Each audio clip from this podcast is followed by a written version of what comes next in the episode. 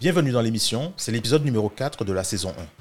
Je suis Dominique Sizam et vous êtes dans Astuces de Pro, où on découvre les astuces et secrets de personnes fascinantes auxquelles vous n'avez peut-être jamais pensé.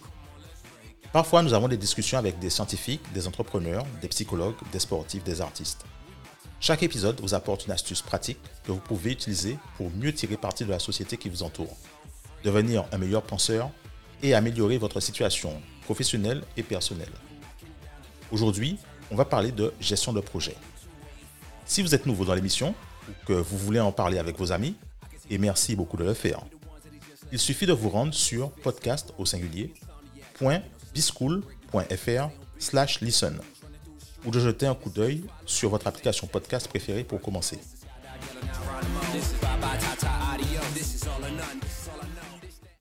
Si vous avez déjà dirigé ou géré une équipe, vous savez qu'il est peut-être un peu difficile de faire ce dont vous avez besoin à temps afin de pouvoir rentrer chez vous à l'heure. Il est difficile d'attendre que les gens fassent leur travail. Alors, dans cet épisode, nous allons partager nos trois meilleurs conseils pour travailler avec votre équipe afin que vous puissiez livrer vos projets comme un pro dans les temps. Conseil numéro 1, commencez par un briefing clair. Qu'est-ce que je veux dire par là? Bien souvent, j'ai vu des managers se contenter de faire suivre des emails ou de transmettre des informations d'un client à l'équipe. Le problème est que vous n'avez pas pris le temps d'interpréter les informations du client et de les rendre claires pour l'équipe. Qu'est-ce qu'ils sont censés faire avec ça? Donc, avant de commencer un projet, créez un briefing clair pour votre équipe. Vous devez vous en tenir à une page et cela doit inclure les objectifs du projet, le contexte dans lequel il va être présenté et à qui il est destiné, c'est-à-dire la cible. Vous devez souligner les paramètres dans lesquels l'équipe doit travailler. Ensuite, vous devez assigner des tâches claires à chaque membre de l'équipe afin qu'ils aient un rôle clair et qu'ils sachent ce qu'ils font. De cette façon, les informations sont claires, ils savent comment s'en emparer et en tirer les bonnes idées dont ils ont besoin pour faire leur travail. Ce document est conservé là où vous conservez des fichiers du projet. En général, il s'agit d'un Notion ou d'un document ajouté à votre dossier Dropbox qui contient le fichier du projet. Mais le brief est conservé là où se trouvent les autres fichiers du projet. Conseil numéro 2, définissez les attentes et emportez l'adhésion. Qu'est-ce que je veux dire par là? Eh bien, c'est vraiment facile d'aboyer des ordres à son équipe. C'est une mauvaise façon de donner des instructions. Tout d'abord, si vous l'abordez de cette façon, vous allez passer pour un tyran, vos collègues vont probablement vous détester, et vous ne voulez pas que la personne à qui vous donnez des instructions n'y adhère pas. Et vous n'avez aucune idée si c'est trop ou pas assez de travail pour eux à terminer dans le temps imparti. Pire encore, à la fin, vous n'obtiendrez peut-être même pas le résultat que vous attendiez. Ce serait le pire. Si vous avez une équipe, qui travaille pour vous. Elle voudra vous faire plaisir. Et si vous lui dites de faire quelque chose pour mercredi, elle dira oui, même si elle ne pense pas que ce soit possible. Une meilleure façon de donner des instructions est de définir clairement les attentes et de laisser la possibilité à la personne qui reçoit les instructions d'accepter ou de vous dire que c'est trop pour elle. Quand j'assigne les tâches, j'utilise généralement cette tournure. Hervé, pour vendredi, je souhaiterais avoir une version optimisée de ce code à tester. Est-ce que ça semble gérable? Oui, cool. Est-ce que tu as des questions? Non, aucune.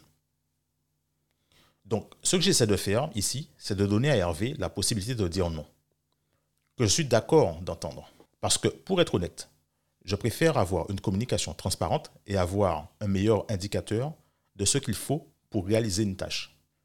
Cela donne aussi à Hervé la possibilité de clarifier ou de demander quelque chose avant que nous nous mettions dans les starting blocks et commencions à faire des choses. Si vous n'êtes pas sûr de la durée d'une opération, vous pouvez également utiliser cette option. Hervé, je souhaiterais avoir une version optimisée de ce code à tester. Combien de temps tu penses que ça prendra? Sans doute une semaine. Probablement une semaine? Ok. Cette technique est géniale lorsque vous gérez des personnes qui font des choses que vous ne faites peut-être pas comme si je gérais une équipe de design 3D. Je n'ai aucune connaissance de la façon de faire du design 3D. Donc, je vais m'appuyer sur leur expertise. Je vais leur demander combien de temps il pense que ça va prendre. Mais quelle que soit l'approche, vous aurez une meilleure estimation du temps que quelque chose pourrait prendre. Vous aurez plus de transparence dans votre communication avec votre équipe et l'autre personne se sentira responsable parce qu'elle a adhéré au projet et l'a accepté. Astuce numéro 3, fixer une deadline, une date limite en interne avec un tampon. Si vous avez un client externe ou des parties prenantes et que vous devez leur présenter le travail de l'équipe, vous risquez parfois de vous retrouver face à une deadline. C'est la veille de la présentation et vous êtes debout très tard et vous attendez que le travail soit fait. La raison pour laquelle vous attendez est que ce n'était pas tout à fait juste, pas tout à fait parfait. Vous avez dû faire quelques petits ajustements ou le rendre parfait avant qu'il ne soit envoyé au client. Dites-moi sur Twitter si ça vous est déjà arrivé à un moment donné.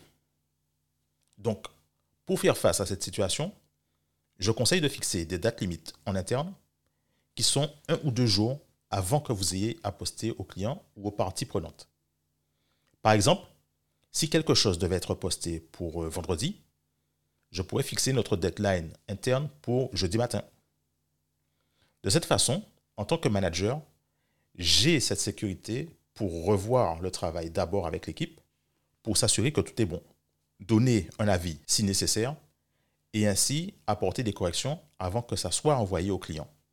De cette façon, on ne se retrouve pas le vendredi soir à compter les heures en attendant de faire tous ces petits changements parfaits.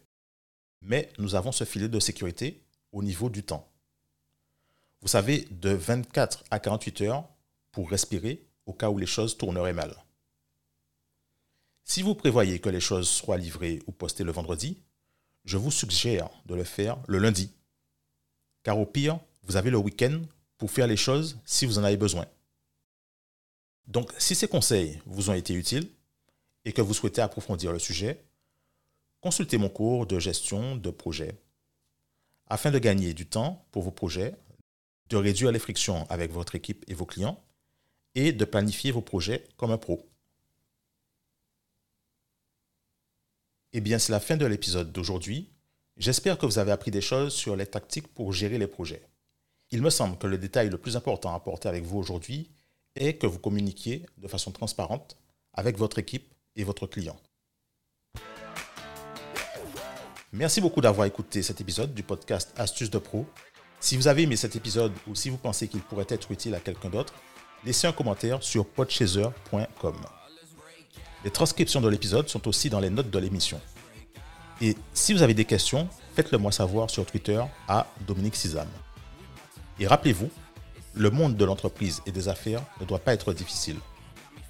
Il suffit de savoir quoi faire et quand le faire. L'émission est créée en partenariat avec le studio Helios. Le prix de l'émission, vous vous demandez? C'est simple. Partagez-la avec vos amis quand vous trouvez quelque chose utile ou intéressant. Si vous connaissez quelqu'un qui est manager, merci de partager l'épisode avec lui. Le plus grand compliment que vous puissiez me faire est de faire découvrir cette émission à ceux qui sont importants pour vous. Et entre-temps, n'hésitez pas à appliquer des astuces et conseils afin de tirer pleinement profit de l'émission. Et on se voit la prochaine fois.